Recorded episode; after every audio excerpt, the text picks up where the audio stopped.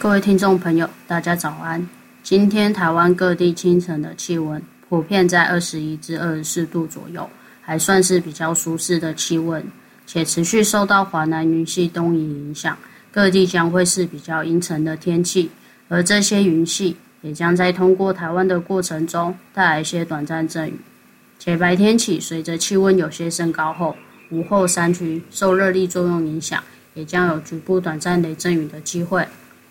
而周二到周四期间，随着南风的增强，气温方面将会明显的回暖偏热，高温都是有机会达到三十度左右。而尽管华南云系将有些减少，白天多少都是可以见到阳光，不过午后山区云量都有些增多，且有短暂雷阵雨的机会。甚至周四，随着北方锋面的靠近，大气环境再更为不稳定些。总之，这几天要前往山区，都是要注注意突如其来的降雨。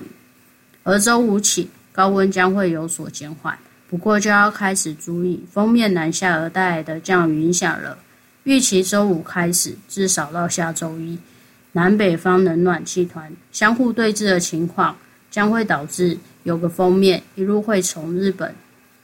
发展，然后向西南延伸到华南一带，期间也将会有北。自南的在贯穿台湾，